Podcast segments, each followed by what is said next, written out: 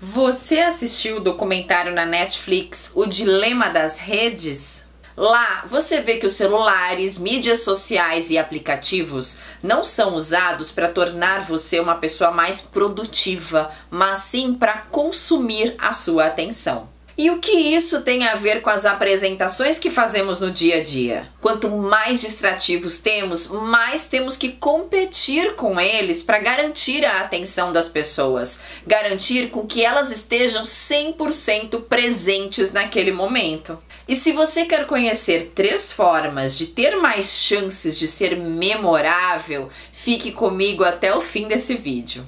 Segundo o neurocientista Adam Gasley, o cérebro humano é o sistema mais complexo do universo. E os dispositivos, telas, criam uma espécie de interferência digital que afeta e muito a nossa concentração ele comenta que isso diminui a qualidade da comunicação e até a empatia entre as pessoas. Veja agora três estratégias para ajudar o cérebro da sua audiência a estar presente durante a sua fala, seja num vídeo, numa videoconferência ou numa palestra. Primeira coisa, esqueça apresentações longas, vídeos extremamente compridos, videoconferências com 4 horas de duração. Segundo Gasley, os vídeos e reuniões não devem ultrapassar 50 minutos de duração. Ou seja, se você dá cursos online, palestras virtuais, aulas pela internet ou participa de reuniões, atenção!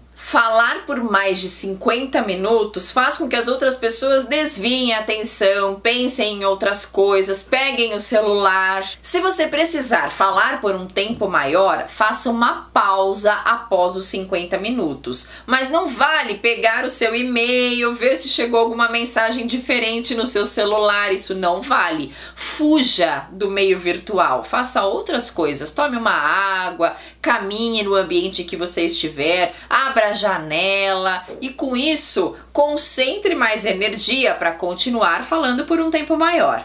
Segundo, comece com algo impactante. Não comece as apresentações, as aulas dessa forma. Meu nome é Fernanda, sou fonoaudióloga, mestre especialista em voz, diretora da Voice Care, palestrante, atuo há mais de 10 anos com competência comunicativa ou seja, as pessoas não querem saber o seu currículo. Quem quiser saber o que você faz, as suas especializações, vai te perguntar, ou você pode ter uma tela na apresentação trazendo cada detalhe, mas não fale isso logo de cara. Isso vai distanciar as pessoas da sua apresentação. Traga algo relevante para as pessoas. Por exemplo, 7 segundos.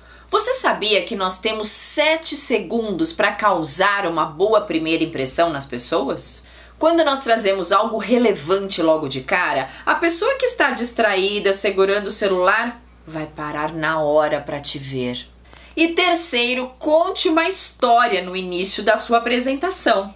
Esse é um dos métodos mais antigos e poderosos que nós podemos incluir no nosso dia a dia de comunicadores. Se quer ganhar confiança, conte uma história pessoal que com certeza vai conectar emocionalmente a sua audiência. E depois disso, entre no assunto principal. Você viu como estratégias simples como essas que eu comentei podem te ajudar a driblar os algoritmos? Agora coloque em prática e conte para mim quais os outros recursos que você costuma utilizar para chamar a atenção da sua audiência. Te vejo muito em breve. Até lá!